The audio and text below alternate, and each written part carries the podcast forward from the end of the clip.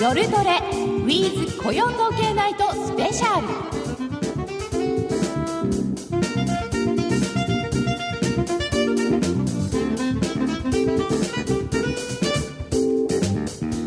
皆さんこんばんは。金曜日のこの時間は夜トレをお送りしてまいります。今日の夜トレは FX プライム主催イベント雇用統計ナイトコラボ。夜トレ with 雇用統計ナイトスペシャルと銘打って東京丸の内日本生命丸の内ガーデンタワーから公開生放送でお送りしてまいります。会場の皆さんこんばんは。こんばんは。22時30分には雇用統計の発表です。それまで楽しく予想をしたり悩んだりしながら皆様と一緒に過ごしてまいりたいと思います今日は豪華メンバーでお送りいたします FX プライムの高野康則さんよろしくお願いします。柳沢博さんよろしくお願いいたします。そしてゲストにはシティバンク銀行小川真紀さんよろしくお願いします。国際テクニカルアナリストの福永博之さんよろしくお願いします。そして私のパートナーは花子ちゃんですよろしくお願いいたします。よろしくお願いいたします。えー、ツイッター番組ブログでご意見ご質問随時受け付けています。取り上げてお答えしていただいてまいりますので、えー、ツイッターでぜひご意見ご質問などお寄せください。みんなでトレード戦略を練りましょう。それでは夜トレ特番 with 雇用統計ナイト進めてまいりましょう。この番組は真面目に FX FX プライム by GMO の提供でお送りいたします。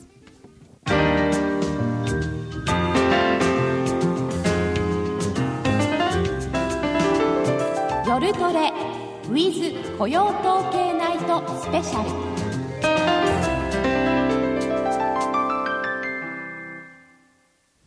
えまずは著名ストラテジストアナリスト VS プライムストラテジストアナリスト。ということで今日はアメリカの利上げ時期ユーロパリティはあるのか？そしてそれはいつ頃かと題してディスカッション形式で皆様にお話を伺ってまいりたいと思います。この辺でバーサスになってるわけですね真ん中あたりで。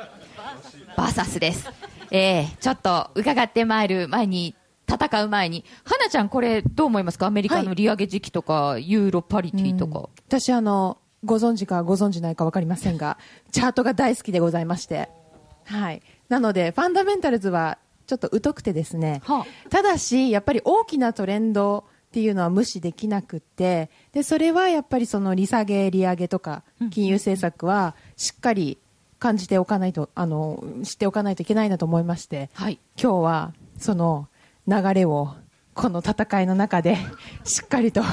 感じて私のこの後のリアルトレードにも生かしたいなと思ってますのでよろしくお願いします。よろしくお願いいたします。花ちゃんのためにも、ぜひはい。皆様にもね、その辺の大きな流れをしっかり掴んでいただきたいなと思いますけれども、でもユーロパリティはあるのかって大々的に読み上げましたけど、うん。なんか随分来ちゃいましたよね、近くまで。本当ですね、うん。最初高野さん言ってた時は、何をそんな遠くのことを言ってるんだろうと思ったら 意外とすぐ来ちゃってびっくりしてます。本当ですよね、うん。最初はね、日経平均2万円は行くのかみたいな問いかけだったのに、へえみたいな感じで今日の、えー第一部も変わってきちゃった雰囲気がというところはありますけれども、はい。じゃあちょっとその辺伺ってまいりたいと思います。ます。えーまずはですね、近いところからで、先週のイエレンさんの議会証言から振り返っていただきたいと思うんですけど、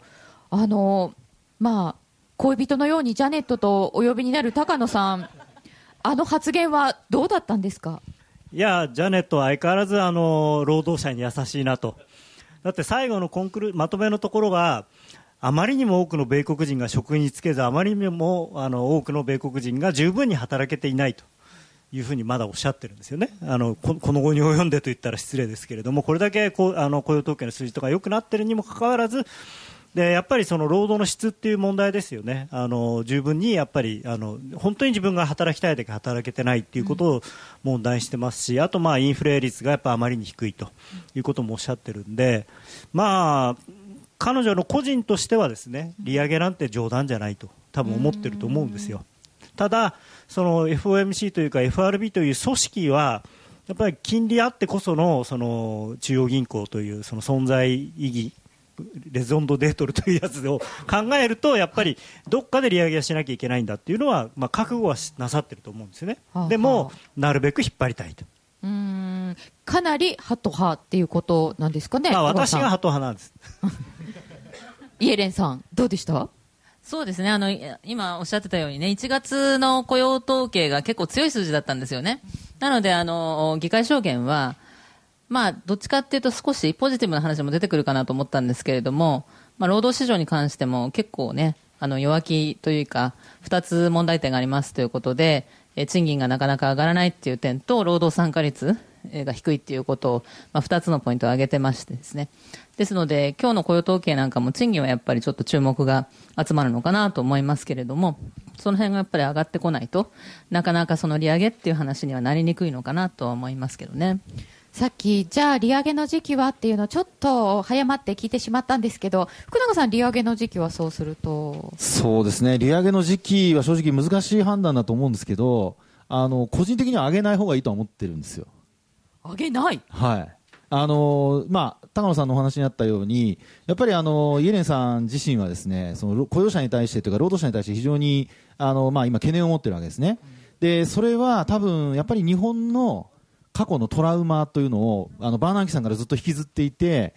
で、それをですね、やっぱ同じ鉄を踏んじゃいかんっていうのは、多分、あの、頭のどっかに多分引き継ぎの時に話をしたんじゃないかぐらいのですね、そういうやっぱ意味合い持ってると思うんですよね。ですから、はい。しばらくない。うん、そうですね。ですから僕は、あの、正直、年後半か、まあ、よっぽど数値が良くなったりすれば別でしょうけど、あとアメリカの企業業績が良くなるとか、まあ、そういうふうになれば、あの、あれでしょうけども、ただ、しあの、CPI がもっとこう、あの、伸びるとかですね、アメリカそのものの CPI が伸びるとかっていうふうにならないと、なかなか僕は上げづらい、上げないんじゃないかなっていうふうに思いますね。はい。えー、では、なんか来年3月なんて言ってる人もいるみたいなんですけど、柳沢さんはどうですか？はまあ、今年の後半ぐらいになると秋、秋ぐらいになるとですね、大体今のペースでいくと、あの失業率が5%に近づいちゃうんですね。でどうしてもやっぱり5%に近づくっていうことは、やはりまあアメリカでは完全雇用っていう状況にまあほぼなりますから、そうなればですねやはりまあ今、あのー皆さんがあの気にしている、まあ、特にイエレンさんが気にしているその賃金の問題、賃金の上昇率とかがやっぱり少し高く高くなってくると思います、そうなってくると、やっぱりインフレ率も今みたいな低いところから少し、えー持ち上がってくると思う思われますから、そうなってくると、ですね今日のサンフランシスコ連議の総裁が、ウィリアムズ総裁が2%になるまで待ってられないというふうに言ってましたから、多分あのその通りだと思います。で、多分イエレンさんは嫌なのかもしれませんけれども、他の FOMC メンバーがみんなやっぱり完全雇用で2%、えー、1.5から2%の間まであ上がってくるんだったら、もうやった方がいいよというふうな話になると、さすがに折れざるを得ない、まあ、多数決、最終的にはなるのかもしれないですけど、そうなってくると、やっぱり今年の秋には利上げを始めると思いますね。ちょっと会場の皆様にも伺ってみたいと思いますが、そうすると、花ちゃん、これ、6月、9月、はい。12月でいいかな、うん聞いてみるのそうですねんでは、6月に FRB は利上げをするのではないかと思う方は挙手をお願いします。お、3名。ぽつりと。ぽつり。では、9月に実施するのではないかという方は、お、結構多いですね。はは9月の方が多い。では、12月、年内にはやるんじゃないかっていう方。と、あとは、年内はない、うん来年だという方。2016年。あ、あ、いらっしゃいますね。いらっしゃいますねあ高野さんも。と、9月が体制そうですねという結果になりましたね。ツイッターの皆さんからは寄せられてるでしょうか？内田さん、ツイッターの声も拾ってください。はい、まだですね、何月という声は入っていないんですが、えーとですね、FRB そろそろ文言で相場に利上げ織り込ませ始めないと利上げできないと思うんですが、どっちとも取れることを言っているところからすると、利上げは当分ないんじゃないんですか？という声が入ってます。他にツイッター何か面白いお声などは早見総裁も利上げを急いで失敗したと言われているが。日銀の早見さんですね。そうですね。出ましたねやっぱりトラウマですよ。トラウマですよね。あと利上げ前に調整は来ると思いますか？という、あははははい、コメント。しょう、うん、利上げ円が安くなるのはいつからでしょう？という声も入ってます。はい、お願いします。ありがとうございます。利上げの前にじゃあ調整はあるのか？そこから伺いましょうか。えー、高野さんどうですか？調整、えっと、個人的には、あのーまあ、アメリカの雇用統計なんかも良くてですね、あのーやっぱり FRB は9月とかに利上げをするんじゃないかっていう話が盛り上がってきつつで、まあ、さっき言ってた統一地方選挙なんかが終わって日本サイドからの円安懸念もなくなることによって私は6月から7月、まあ、夏ぐらいに1回、まあ、今年の高値付けに130円近くまで行ってでその後あれどうもなんか利上げ年内やんないんじゃないの？みたいな感じになって、あのーズドンと10円ぐらい下がるっていうのが、あのー私の年初の予想通りになっていいなみたいな。利上げない派のシナリオはそうなるわけです利上げがないのに130円なんかまで行くんですか？期待でいくんですよ、利上げやれる、だから、いやいや。あの辛抱強くなれなくなっなれなくなて、って。それで、あやっぱりだから次やるんだ、次の次やるんだって言って盛り上がるんだけど、イエレンさん言ってるじゃないですか、別にあの言葉がなくたって、まあ、よ次回にやるかもしれないし、その次の次の次の次のかもしれないしっていうんで、はい、もしかして極端シナリオかもしれない気がするので、おお小川さん、オーソドックスなところはどうですか？なんかそちらの二人がバーサスになっちゃってる感じですが。ここじゃなかった。ね、えっ、と、まあ私12月と思ってるんですけれども、で、それは、まあ、な、なぜかというとですね、FRB のあの、フィッシャー副議長って結構キーパーソンだと思うんですけれども、この方が週末に、えっ、と、CNBC のね、あの、インタビューに答えていて、まあおそらく年内の可能性が高いと。まあ、いうふうにおっしゃってるんですよね。で、なんて言ったって副議長ですからね、やはりご発言は非常に重要かなというふうに思うということと、それからやっぱり議会がですね、あの、去年、の中間選挙でアメリカ上下両院が共和党になっちゃったんですよね。で、この共和党っていうのは、もともとネイチャーとしてその小さい政府で、市場に対してその政治とか当局が介入するのを、まあ、極端に嫌がるというか、そういうのはあるんですね。だから量的緩和に対しても非常に懐疑的だし、批判的な意見が多いということで、そうすると、この間の、議会証言だって結構面白かったシーンっていうのは、共和党の議員と結構イエレンさんがやり合ってるところがあってですね、そういう、あの、珍しく、イラッとしてる、こう、表情が見られたというところがありありましたけどね。結局その FRB の金融政策まで、その監視しなきゃいけないんじゃないかっていうね、そういう意見まで出ていて、なんか FRB 改革法案とかね、その話も出てきてますから、まあ、あんまりね、緩和、じゃんじゃんか、もうか、じゃぶじゃぶの状態をずっといいつまでも続けて共和党と真っ向から反対抗するよりも、まあ、とりあえず年内、1回ぐらい利上げしといて、あとはすごいしばらくお休みするとかね、あの、ゆっくりとしたペースで利上げすると、まあ、いうことで、バランスを取っていく可能性っていうのはあるのかなと思いますけどね。なるほど。じゃあ、その議会の行方なんかもちょっと気になるところなんですけど、あとはドル円ですと日本側の要素もあると思うんですけど、福永さん、それも加味しちゃうと、アメリカ利上げしないとして、そうですね、まあ、日本側のっていうことになると、もう日銀が動くかどうかってことですよね。で、あのそうですね、まあ、日銀のその緩和自体をやるかやらないかっていうことで、まあ、とにかくその CPI だとか、その辺のことから見れば、もうあの2年で2%っていうのはもう間違いなくこれ届かないっていうことになりますからね。ですから、そうなると、やっぱ追加緩和をあのせざるを得ないというか、まあ、市場から促されるってことはあるでしょうね。で、そこでやっぱちょっとポイントになるのは、やっぱ国債のあの入札なんていうのがですね、最近でもちょっと荒れてますけども、あの10年国債だとか2年国債だとかですね、この間も10年債入札不調でしたよね。そうですよね、ですから、ちょっとですねそういう意味で言うと、やっぱりあの、まあ、日銀もそういう意味ではちょっとジレンマがですね緩和はあの、まあ、やりたい、で成長率も引き上げたい、でなおかつあのインフレを起こしたいと思っていても、あのまあ、要はあのマーケットが崩れるようなやり方はやりたくないわけですよね。ですから、あの FRB が上手なのは、そのあたりが非常にこううまく対話してるんですけど、まあ、例えば日銀ですと造反者がいてですね あのいろんなことをおっしゃってますね、最近ね。そうなんですよね、ですからそういう意味ではやっぱりあの日銀がやっぱりこれから今年年内にあの数値が悪くなればなるほどやっぱり追い詰められていく市場から催促されるっていうことはあると思うのでまあそれがですねやっぱりドルの、まあ、要は円のですね売りにつながるかどうかっていうところになっていくんじゃないですかね。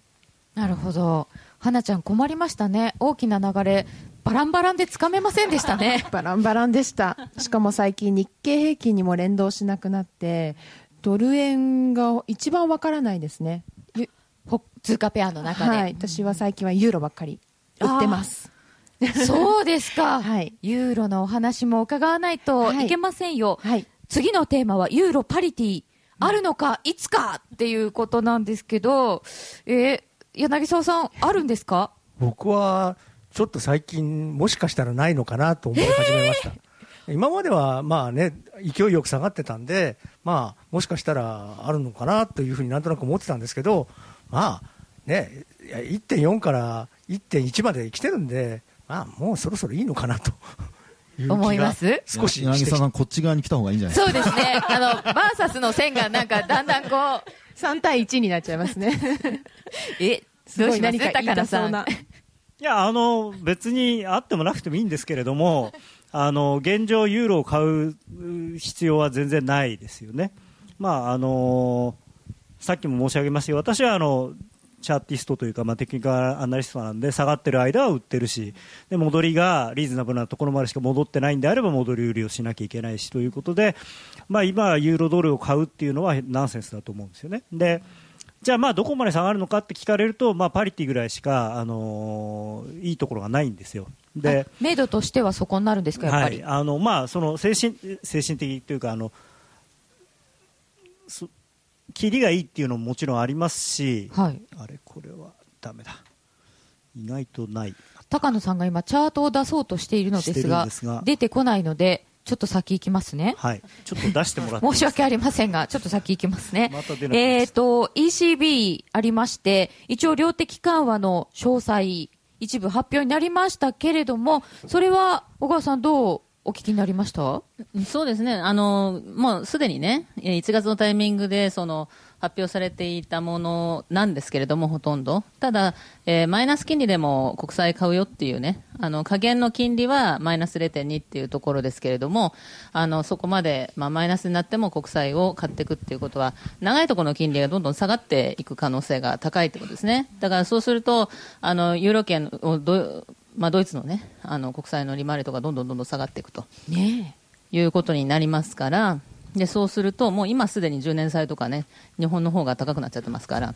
まあ、そういう意味では、えーユーロはまだ下がる余地が、可能性は高いのかなと、特にタイドルはね、はい。アメリカが利上げするって言ってる中で、うん。えーまだ言ってないですけれども、あ する可能性が高いという中でですね、えーユーロが、まあ、それに対して下がっていくっていうことで、まあ、月足なんかでね、見ても、その、お二人の方がチャートはあのご専門でしょうけれども、その、えー2008年ですか、はい。1.60台ですか、の高値からの、その、下降トレンドの、トレンドチャンネルのね、目標値っていうのがもうパリティっていうところを、これかな？あの、まさに指してあのいないけど。僕昨日ね、やっぱり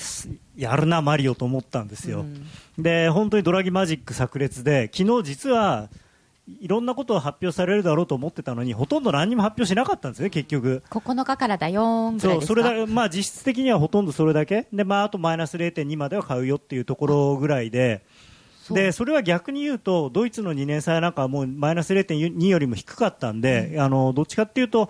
あのなんていうのかな。あのユーロが売られにくい話なんですね。本当はマイナス0.2までしか買わないっていうのは。あのでただ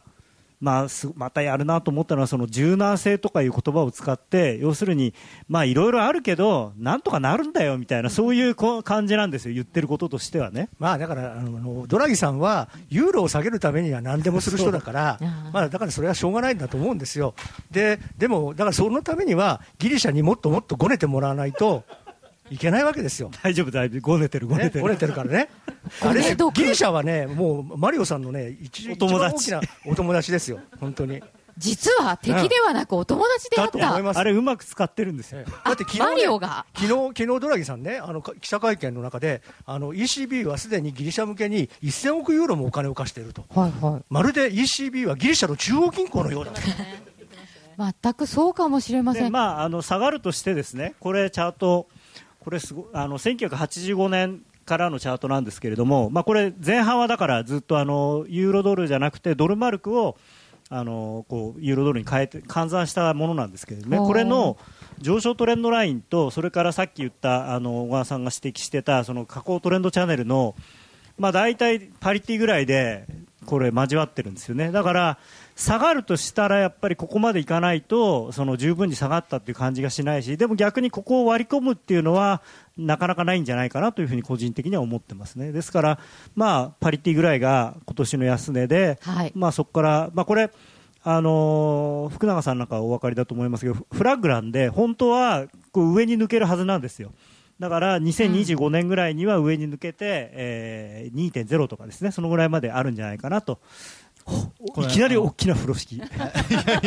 あのそうです。加工フラッグっていうやつですね。旗になってるわけそうです。そうですあのそれまでのトレンドってあの赤い線が上昇トレンドになってるじゃないですか。でこういう時って落ちていってそのままズドンっていきそうに思うんですけど実はそこからもう一回上のレジスタンスライン抜けていくっていうパターンになるんですよ。そういうのが一般的なあのフラッグ加工フラッグのパターンなんですね。入ってきた方と同じ方向に出てく出ていくっていう。そうすると、その頃には高野さんのユーロ買い発言が聞かれるということになるわけですね。もうあのパリああと1000ポイントしかないんで寂しいですけれどもだからもうあのパリティを達成したらたもう仕事終わっただんだんそう買いにシフトしつつあるんです心の中ではさて、ツイッターの方ではいかがでしょうか、ユーロについてもありますか？はい。えっ、とですね、アメリカの利上げが市場予想よりも遅れるのに、ユーロが下落って矛盾に感じるんですけど、という声が入ってますね。まあ別にあの為替っていうのはあくまでも相対価値なのでドルが高くならなくてもユーロが安くなればユーロドルは下がるんですよね、まあ、両方のよ、ね、要因があるんですよね、これがだから両方だと強いでしょうし、片っぽだったらまあそういうね、だからドル円なんかは今は完全にだからもう片っぽの片肺飛行みたいな感じですよね、あなんとなくアメリカの利上げ期待はまだつながってるけど、日本の追加緩和期待はかなり弱くなってきてるから、どうしてもドル円はあ、まあ、ゆっくりは上がるけれども、なかなか勢いはつかないみたいな。うん。あとは、高野さんの後ろには10万人のパリティ信者がいますと、応援の声が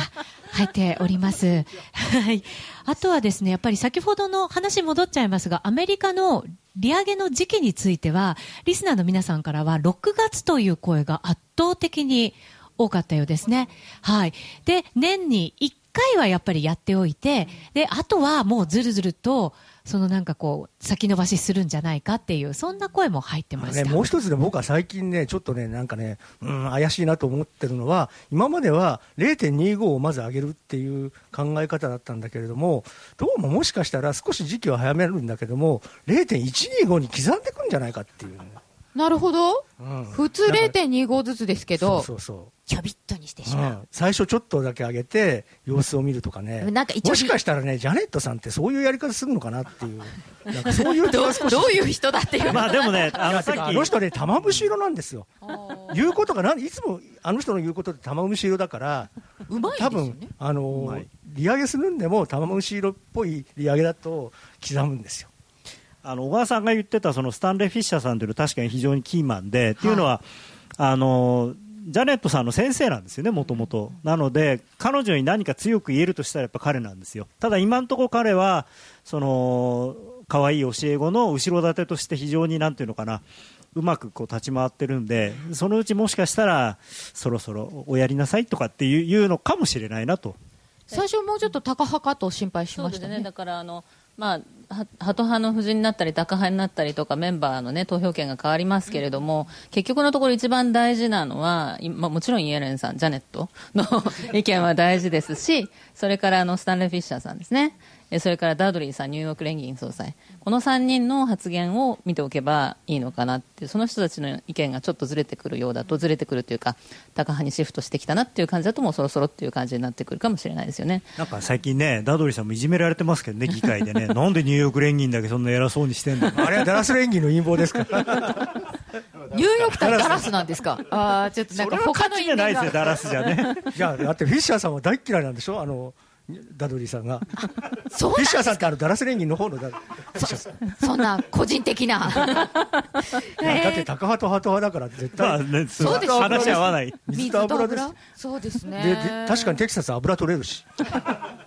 そのあ油の価格がちょっと落ち着いてきたっぽいとかいうところも多分関係はしてくるんでしょうけれど、あのー今後、そのユーロドルがパリティに向かっていくとすると株価の方にはどういう影響がありそうですか？福永さん、これ、ヨーロッパ株もずいぶん高いですそうですね、うん。あの基本、やっぱり株はやっぱり緩和が続く間は、あの多分業業績としてはあの業績というかごめんなさいあの株価の水準としては、うん。あのそんなに落ちてこないとは思うんですよね、うん。でなおかつユーロがあの、まあ、パリティに近づくとなれば、これは輸出でもうドイツなんかは大儲けでしょうしね。え？でただ、まあドイツはロシアのあの輸出もあるのでそこの部分がちょっと若干心配ではある部分ありますけどもただ、これまでの経済指標を見る限りその影響っていうのはほとんど出てきてないので、まあ、そう考えるとやっぱりダックス指数はまだやっぱちょっと高止まりというかねあの結構強気で動くんじゃないかっていうふうには思いますね。まあ、昨日もドラギさん言ってましたからね、あの為替の影響で、あの輸出には非常にいい影響いい影響が出てるって、まああれはもっとユーロ下がれよっていうその サインというかね、ユーロ安大歓迎。そうそうそう。では会社の皆様にも伺ってみましょうか、えーパリティはあるのかないのかあるという方拍手してくださいありがとうございます。なんか控えめな拍手じゃないですか？一番元気よく拍手してるのは内田さんだったよ。本当ですか？なんか願望なんじゃん。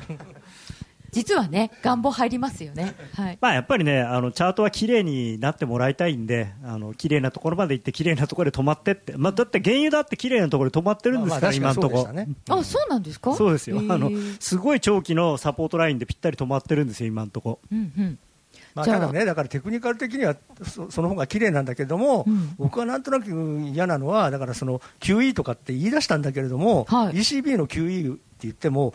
よドイツ国債なんて品薄なわけですよ。そうですよね。でもうすでにもう新たに発行しない。2年債はマイナス0.2よりも下まで行ってたんだから、もうあの、まあね、そそれ以上た大して買えないでしょ。うん。であと、まあ、10年債とか、まあ、まだプラスの利回りのもあるけれども、どんどんどんどんなくなってきますよね。でまあ、とりあえずあるのはイタリアの国債なんだけれども、ドイツの連銀がイタリアの国債を買うとは思えないから、そうすると、あの買いたくても買えないっていう状況になるから、そうすると QE って言っても口だけになっちゃうんですね、また。口先ドラギのまたそこはまたね、大丈夫、柔軟性を持って対応するんですよ。でね、それで、あともう一つ問題なのは、あのヨーロッパの銀行があの ECB に、はい。あの国債を売りますよね、でお金をもらっても、豚積みするとマイナス金利だから、豚積みできませんよね、ECB にそのまま。手数料払うみたいな。そうそうほほっとくことはできないから、じゃあ他のものを買わなきゃいけないと。いうことになると、そうすると、じゃあ何を買うのかと、まあ、貸し付けに回すのか、そう。株ですか？でしょ？だからあと株、はあ。社債、株、貸し付け、それぐらいしかないわけですよ。そうすると米国債そうまあ、米国債って可能性あるけども、でも、それで為替リスクが出ちゃうから、それを考えると、あのリスクしあのノンゼロリスク資産資産を売って、リスク資産を買わなきゃいけないから、ビス規制であのあの資本を積み増さなきゃいけなくなっちゃうんです。はあだからそこまで、えー。そこまで考えると、欧州の銀行がそんなにあの一生懸命 ECB に向か対して品薄の国債を売るかというふうに考えると、僕はどうしても債券のディーラーだから、そっちの方考えちゃうのね。そうするとなんとなく QE とか言ってるけど、あの見かけ倒しになっちゃって、結局、最初の頃はファンドとかがもともとせっせと買い集めてたやつを銀行を通して ECB に売ってくるから、確かに最初の頃は何だ何回かは QE でお金がちゃんとマーケットに出てくるけれども、そのうちそれがなくなっちゃうんだ。えじゃあ QE 効かないってことありますかあーだから確かにその今おっしゃってたポイントっていうのは、QE が成功するかどうかっていうのは非常にその、まあ、懸念されてるところでありますよね。だから当座預金の振り金利っていうのをマイナスにしておきながら、まあ、一方で国債を買うって言ってるっていうことは、その国債を銀行がね、売るよりも国債で運用した方がいいじゃんっていう話になっちゃうので、そんなにその売り手が出てこない。だから日本でもね、不利金利を下げる、下げるっていうよ、よくマーケットでお話は出てくるけれども、黒田さんが下げないのは、あの日銀がに売ったお金を日銀に豚積みしておけば、0.1%の金利がもらえるから、銀行が、あの債券を売ってくれるということなんですよね。ちょっとなかなか、いくらマリオ・ドラギさんでも、この先は難しそうですね。いいです、あと、えーたかだか1000ポイント弱下がればいいまあそういうことなんですただ、ただもうある意味、そのもうすでにはいこれだけ下がってるっていうことは、うんドラギさんはそのドラギマジックは成功してるっていうことは、すでに成功しちゃってるっていうことは言えるんですよね。1.4からさ、ここまで下がったこんなに下がったんもうですもん3000ポインねト。下がったんほとんど何もせず。やっぱりマリオさんはすごいのかもしれませんね。えーここまでは、えーテーマ2つ設けて、お話を伺ってまいりました。えー高野さん、柳沢さん、そして福永さん、小川さん、ありがとうございました。花子ちゃんもありがとうございました。ありがとうございましたありがとうございました。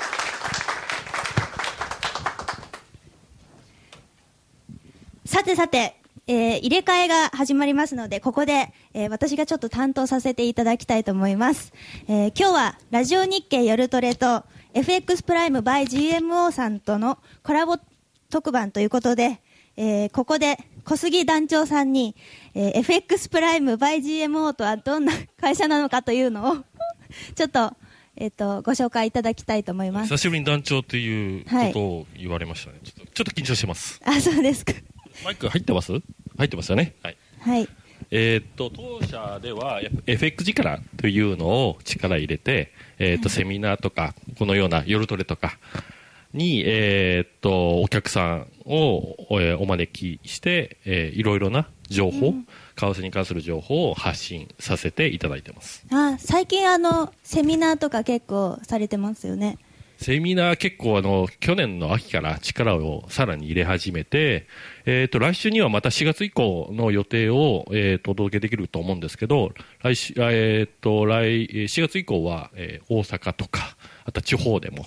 やるつもりなんで、ぜひお越しいただければなと思いますけど、もちろん東京でもやります。もちろん、来、えっ、と、オンラインセミナーもやります。で、特に、えっ、と、高野とか、柳さんのセミナーに力入れていきますんで、引き続きよろしくお願いします。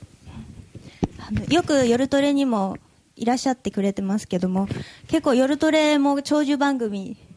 なんですよね。今年でも6年目で、えーっと、大体毎週行ってますよね。毎週。で毎週、夜トレには、あの、行ってるんですけど、出演してないだけで、はいたまに見切れて出てる時もあるかなと思います。はい。もう6年目ということなんですが、私も参加させていただいて3年くらい経つ感じになります。結構、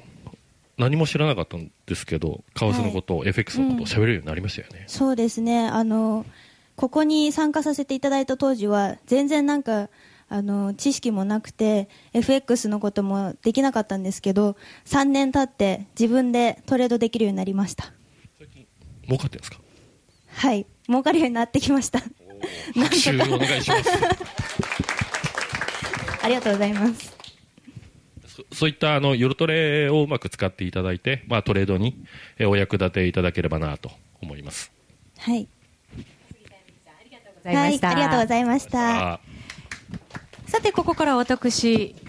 内田と、そして、今野さんが加わりました。よろしくお願いいたします。引き続きよろしくお願いいたします。お願いいたします。えーここでですね、一つ情報が入ってまいりまして、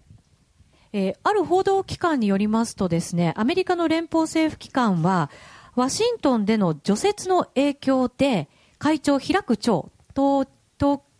都庁の長ですよね、えー会長が遅れるということです。このためですね、もしかしたら雇用統計の発表が遅れてしまう可能性が出てきましたので、2回目の雇用統計ないよ。ないようですね。以前ありましたね、そういうのが。大雪なんですね。すごいですね。はい。ということなので、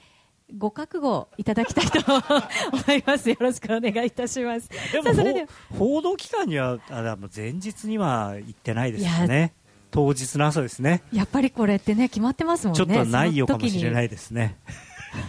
なんとなくちょっと怖くなってきましたが、はい、これ以前もあったんですよ、ね、以前も、以前もね、雇用統計ナイトを弊社がやる日に、そうですよ。政府機関が閉鎖になっちゃって、発表がなかったんですそうです。だからそれでも、急遽雇用統計ないよっていうふうに名前が変わったの。ダジャレみたいなイベントになりましたけど、第1回でね、だから今回第2回雇用統計ないようになるかもしれない。いやまさか2回目があるとはね、その時に思いませんでしたけど、はい。えー実はここからはですね、会場の皆さんから質問をいくつか頂戴してますので、えーご紹介しながらお答えいただきたいと思います。ミシェルお願いします。はい、お願いいたします。じゃあまず最初からいきます。えーラジオネーム、直木優さんからです。えー今夜はどっちの高野さんの勝率はどの程度なんでしょうかという、ストレートに来ました。いい質問来ましたねどうなんでしょうね。あの、数えたことないんで。はい。あの、結構金曜日の夜の10時半に、今夜はどっちって言われるの厳しいんですよね。なんかね、聞く方は楽しいんですよ。なんかこう、エス的な立場でね。まあだから、あの20ポイントぐらいでサクッとリグってもらえればそれなりに勝率あるのかなと思うんですけど、やっぱりあのニューヨーク引け際になるといろいろねまた想定外の動きもあるのであの投資はご自身の判断で行っていただきますよう よろしくお願いいたします。いつも今夜って迷ってますね。今週じゃダメとか言ってますもんね。ですよね。はい。はいはい。続いていきます。えっ、と、はいラジオネームはないですね。えーギリシャユーロの離脱はユーロ買いですか？それともユーロ売りですか？ということですね。ということですけど、じゃあ高野さんからいきまあしょうか。のファーストリアクションとしてはユーロ売りだと思いますけれどもあの中長期的に考えればもう大いなるユーロ買いだと思いますね。うんはいだってダメな、ダメなって言っちゃいけないのか。悪い部分が切り離されることになる。いやまああのいいんですよ、ダメで。なんか以前聞いてました、主要だっつっておっしゃってましたよね。いやいやそんな失礼なこと学生の？塩。まあ、あの根本解決をするにはやっぱりあのごご退場いただくしかないのかなっていう感じはありますよね。お友達いなくなっちゃうんだよね。お友達？だからドラギさんのお友達が。だから、あのパリティまで行って十分にその役割を果たしていただいた後で、ええーご退場いただくかもしれないと。うん。え、柳沢さんも同じ意見ですか？まあ、まあ、多分まあそうですね、グレグジットが起これば、瞬間的には売られるんでしょうけども、ええでもやっぱり、本当にね、嫌なやつがいなくなったと思えば、もうその後はもう、ここれ以上損失が広がらないっていう意味でそうそうそう。そうあの損失が確定できるっていうのはいい話だと思います、ね。あとはだって全体の、要は成長率とかインフレ率とかいろいろ考えると、全体の平均を大きくこう引き下げていたギリシャがなくなるってことは、ユーロ圏のあの経済の数字が全部その分だけバーって良くなるわけだ、まあそうですよね。うん。そうしたらユーロが買われてももおかしくないです、おかしくないですよね。その力がしっかりとやっぱりね。はい。まあ、ただね、政治的にはもう本当に、あのーその EU とかそのユーロっていうののその理念を根本からやっぱり打ち砕くことになるんですよね、出てっちゃう人がいるっていうのは。ん。全部がやっぱり一緒で、はい。そう。だから平和をってそういう意味では、ね意味合いがあるわけですから。まあまあね、あと政治的な問題悲しいことすよね。で、結局、ギリシャがもしも EU、ユーロ圏、EU を抜けるってことになると、中国とかロシアとあの急速に接近することになるし、だってで今もスさんはうそんな発言がねありますね。NATO から抜けるっていうのがあのファマニフェストに書いてあったんですね、あの急進左派にね。はい。だからそんな、まあ、そういう心が彼にまだ残ってるとすれば、うんそれが、ね、やっぱり NATO っていうか、アメリカにとってもあんまりいい話じゃないわけですよね。でもどうなんですか、この間のその4ヶ月延長したじゃないですか、支援を。あれなんか見てると、でも結局最後はやっぱりギリシャが折れるしかないのかなって、なんとなく先見えたような気もしますよね、なんとなくね、ね小。川さんもそう見てるんじゃないですか？いや、あの、あ違うの？実際ね、うん。あの、ギリシャの国民の声を、支持を受けてね、ええ。圧倒的支持を受けて、その代弁していたわけなんですけれども、その国民の声っていうの自体が、そもそも無理があるというかね、そのお金は返したくない、ね、あの、で、まあ、債務は基本的に減らしてほしい、その支援策は変えてほしい、緊縮財政は嫌だ、でも、ユーロにはとどまりたいっていうのが、それが国民の声ですよね。7割の人たちが国民はそのユーロ圏にいたいって言ってるわけですから、それなんかちょっとこうやっぱり国民の声っていうのはそうそうなかなかねロジカルにはいかないもんですから、うんまあでものそんな都合よくね、だって行くわけないですそん。な無茶な国民の声をチプラスさんとバルファキスさんはちゃんとその通りに行動してるんですよ、その言われた通り国民の自分たちが選挙で言った通りのほぼそのままのことをやろうとしてるんだから、あんなすごい政府はなかなかないですよ。ただね、でもなんかバブル崩壊後の日本にすごく似てて、ええ。あれもほら、なんかもうね1000億円借りちゃちゃったら借り借りた方が勝ちだとかいう説があったじゃないですか。あね。でもあれは国民の声じゃないですからね。うん。え福永さんは？いや僕はあのあれですねあのギリシャ抜けないと思います。あもうあもちろん抜けない。そもそも？えそもそも。そもそもというのは、うん。あの僕はあの半年ほどフランスに住んだことあるんですけどやっぱヨーロッパのルーツっていうのはギリシャとかあそこなんですよ。だからそういう意味では多分なんだかんだ言ってドイツだとかが厳しいことを言ってもあのギリシャをここまで引っ張ってきたのはこれはやっぱりヨーロッパのルーツ起源をやっぱギリシャの意味でですね、うん。あの歴史という意味である程度やっぱりこうレスペクトしている部分があって、まあ、それがですねあの多分ずっとこう長くえーまあ、ある意味、高野さんの味方になり、あのドラギさんの味方になりですね、あのパリティに近づいている部分だとは思うんですけど、でもそれはあの感情的な部分だとか歴史的な部分から言うと、実は必然性があってですね、なかなかやっぱり難しいと思いますね。だからもちろんあの抜けるとは思ってないですよ、基本的には。ただ、もし抜けたらどうなるかっていう話だと、まあ、あの買いの材料に最終的にはなるのかな、ただ反応は同じですけど、うんそれはないと思いますね、確かにあの本当にやっぱりそのあれあくまでも政治ですから経済というよりは、で政治的にはさっきも言ったようにあのどっかが抜けるっていうのはやっぱり東欧のどっかが抜けるっていうのと全く意味が違うので、まあね、それでは1000億ユーロももう貸しちゃってるわけですからね、そうですね。ECB も、うん。でそのお金が返ってこなかったら誰が責任取るのかっていう問題にもなるじゃないですか、まあだからね、でも帰ってはこないんですよね、きっとね。帰ってこない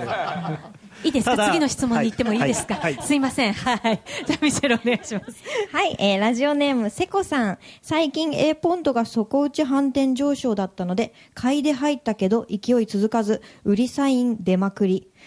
A ポンドは、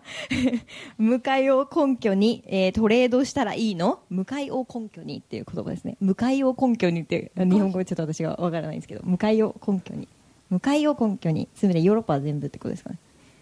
うん。どういうのか分からない根拠にってことですかね。何を根拠にですね ざっくりですけど、はい。似てるねちょっと似てます。感じね似てます、似てます。はいとてもよく似てました。はい似てる似て。るはい、そうなんですよ。ポンド、次、利上げ。ポンドを強いてやるんだったらユーロポンドでユーロ売りしてるのが一番いいんじゃないですかね、結構ドル,、ドルポンドとかあのポンド円とかっていうのはユーロユーロドルとかユーロ円に引きずられちゃうんで難しいと思います。あとは結局、ね、アメリカは利利上げ観測でしょ？で一応イギリスもなんかねね利上げの方向って言ってるからだだからその2つの通貨の関係ってあの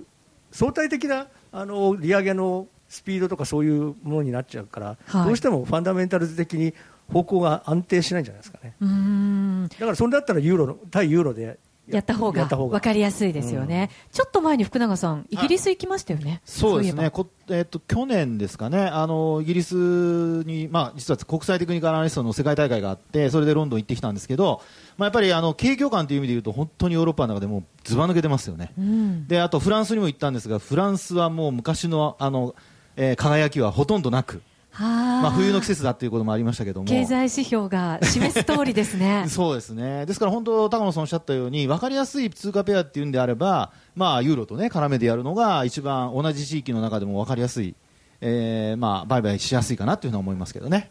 小川さんはいかがですか？そうですねあの、まあ、ポンドは確かに今おっしゃってたようにねユーロポンドで、えー買っていくのがいいのかなというふうには思いますけれども、まあ、あとはイベント的に5月に総選挙なんかがありますので、はい。なかなかそのお方向感は安定してないというか、やっぱりボラちょっと高いかもしれないですよなね。るほど。選挙ねやっぱり注目ですよね。日本もそうですけどヨーロッパも。あれまたねあの EU 抜けるかもしれないとか言ってますからね、ん。あれもでもユーロ売りの材料になるんでしょまあそうでしょうね。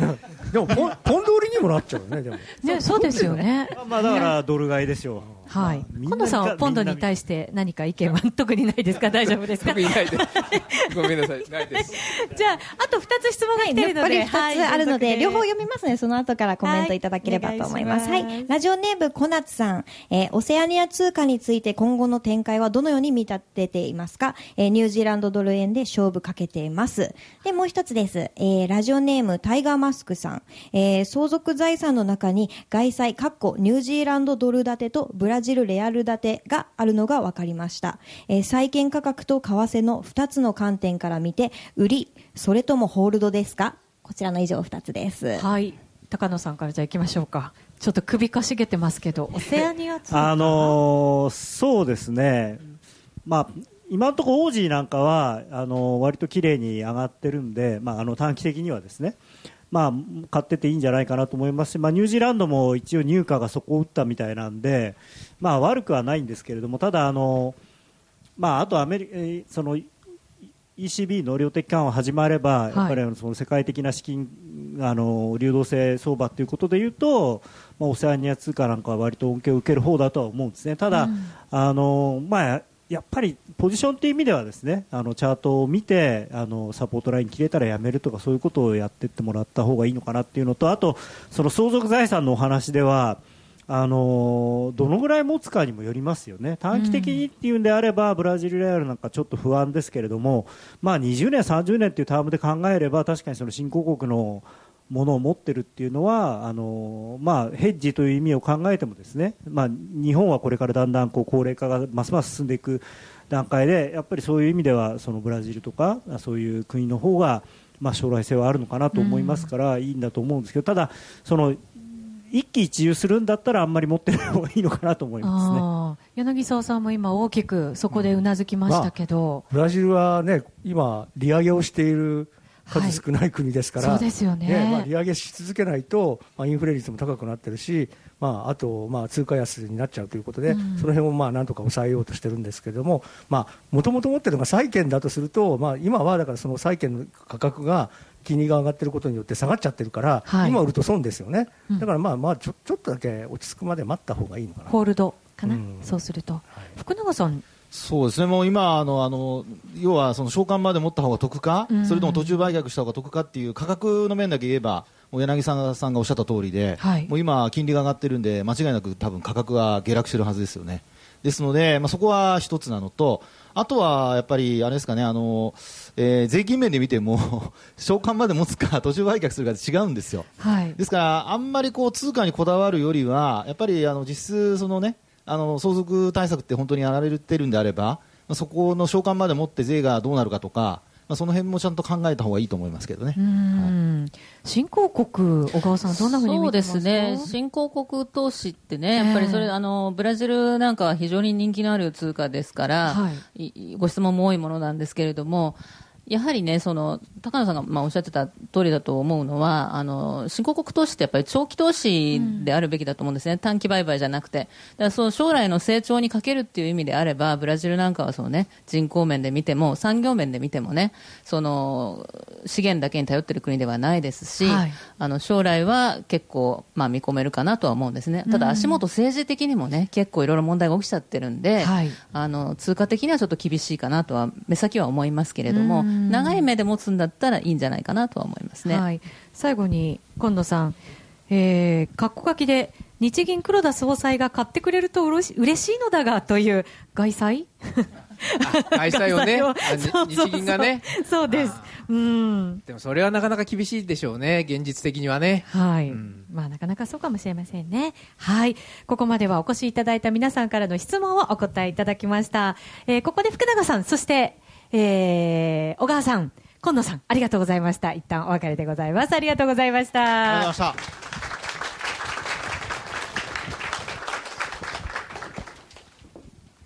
た。はい。聞こえますかな？はい。では、先ほどについて、エミリさんとね、 by、えー FX by GMO という会社についていろいろお話ししたと思うんですけども、今度はミシェルからちょっと質問を小杉さんにしていきたいと思いますので、引き続きよろしくお願いいたします。よろしくお願いしますはい。では質問なんですけども、FX プライム by GMO は毎月様々なキャンペーンをやってるということなんですけど、どういった内容なんですか？えー、と今日の資料の中にこうキャンペーンのご案内をさせていただいていると思うんですけど、まあえー、と一番人気があるのは高級グルメギフトプレゼントキャンペーン、はい。まあ、これあの取引高に応じてプレゼントを差し上げるというものになってます。うんなるほど。プレゼント豪華ですね、かなり。このクリエイティブの方結構力入れてましておはーい、なんかあの、はい。これを見るだけでちょっとこの時間帯です。し またお腹すくかなっていう。松坂牛いや、おロースステーキ。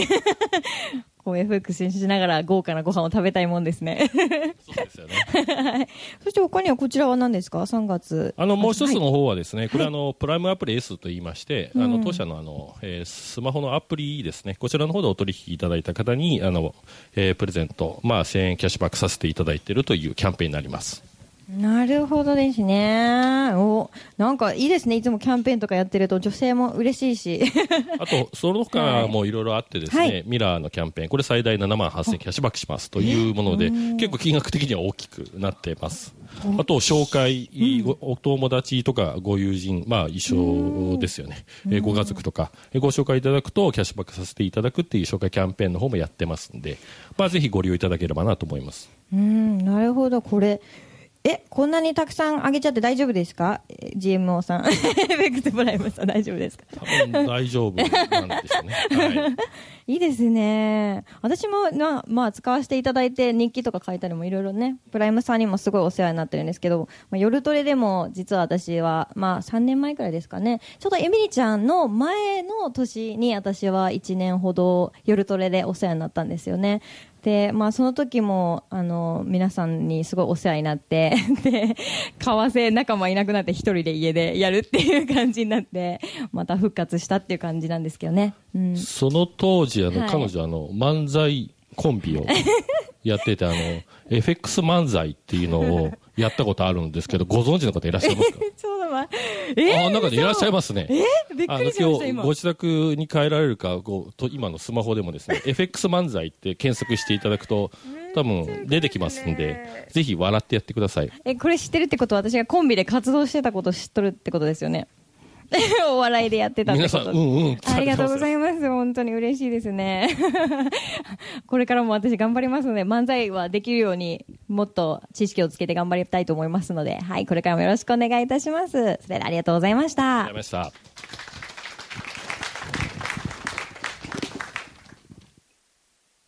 小杉さんとミシェルでした。続いてはこのコーナーです。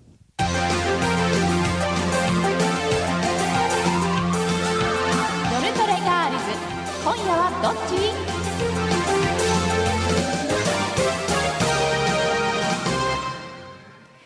それではここからは夜トレガールズ今夜はどっちです。ここからは FX 取引を真面目にそしてもっと楽しむためのコーナーです。引き続きよろしくお願いいたします。高野さんと柳さんにさんに加わりましてミシェルそして花子ちゃんエミリちゃんも舞台上に来てくれましたお願いしますさあそれではよろしくお願いいたしますます。この後、一応予定通りに行けば22時30分に雇用統計が発表されますが、はい。え、ないよ 以前ありましたよね、一回。はい。しかも雇用統計ない。イベント始まってからね、ないようになるってことは、史上初でございますので、に。ちょっとドキドキですけど、はい。まあ、出るということを一応前提として話を進めてい。こうと思います。ですね。で、い。ずれ出ますから、はい。数字は。いずれ、出らんかったら高野さんのセミナーにしましょう、い今日は。やいやいや、さあ、高野さん、そして柳沢さん、ここから彼女たちがトレードをはいもうすでにしてる、もしくはしようとしてるということでございますので、アドバイスをいただいていこうかと思います。本当に今夜はどっちですよ？どっち？はい、今日はいつも以上。上に真剣に聞きますのでよろしくお願いしお願います。します。ドル円動いてないんですよね、全然。そうなんですよ。やっぱドル円ですか？どっちなんだよ。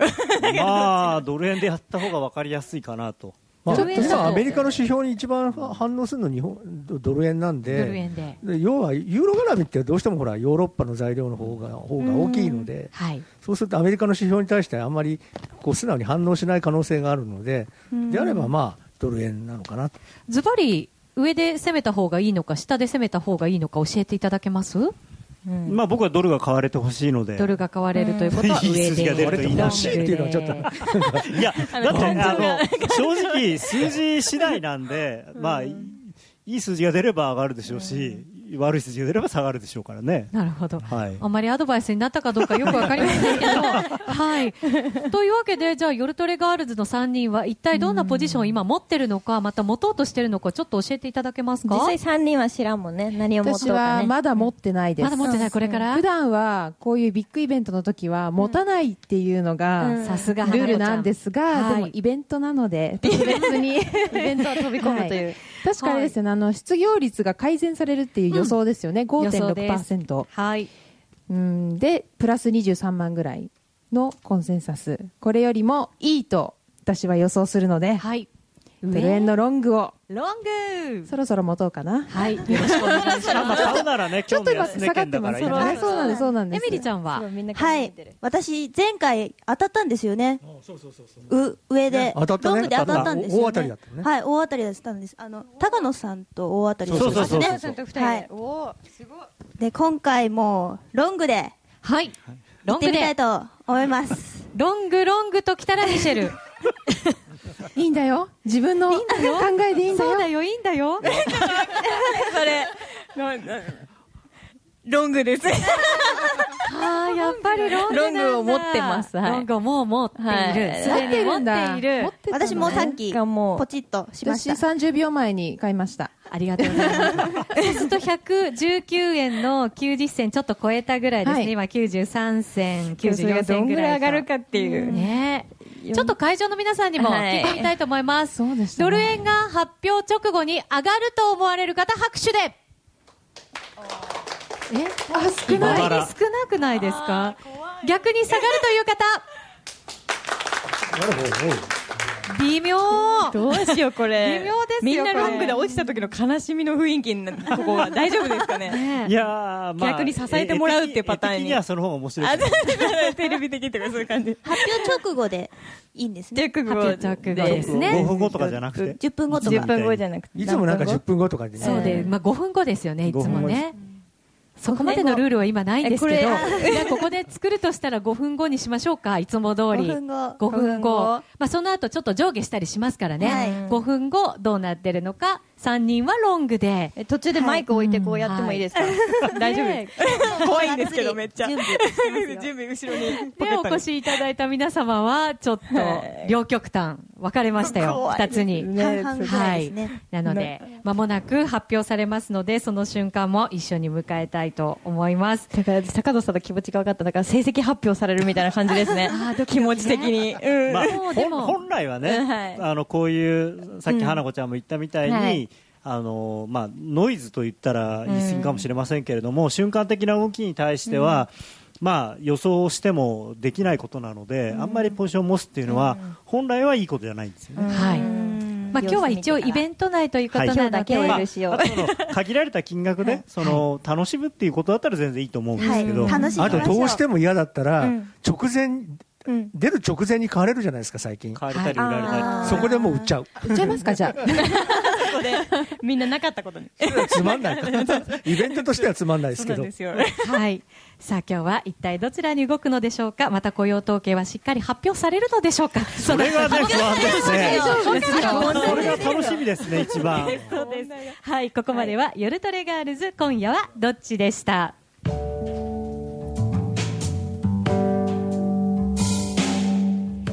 さて、そろそろ番組もお別れのお時間が近づいてまいりました。今日の番組は夜トレウィズ雇用統計ナイトスペシャルと銘打って東京丸の内日本生命丸の内ガーデンタワーから公開生放送でお送りしてまいりました。この後いよいよ雇用統計発表されるといいなと思いながらこの時間を迎えておりますが高野さんいかがでしたか？はい、あの今日はとてもね、こう感傷的な気分になれるような場所で、はい。このようなあの皆さんに集まっていただいてイベントをできて非常に、えー楽しかったです。はい。はい柳沢さんはこの後あ発表になるかどうかも気になりますけどねまあ気になりますね、そういえばなんか高野さんに言われて僕も思い出したんですけど昔、銀行に勤めてた時にあのお使いのおじさんがちょうどいない時にですねドルの小切手をあのチェイスマンハッタン銀行に入金しなきゃいけないとか言ってお前持ってけとか言われてですね、ええここに入金しに来たことあ りました。すごい。そんなゆかりの場所、そうね。大昔の話で。はい、そして3人はポジションを持ってますので祈るような気持ちでこの後、はい。時間を迎えると思うんですが、感想どころじゃないですね。はい、はい、ラジオの前の皆さんとはそろそろお別れとなります、引き続き延長戦で、えー、ユーストリームで放送となりますのでぜひ皆さんご覧いただければと思います。それではこの辺りで失礼いたします。さようなら。さようなら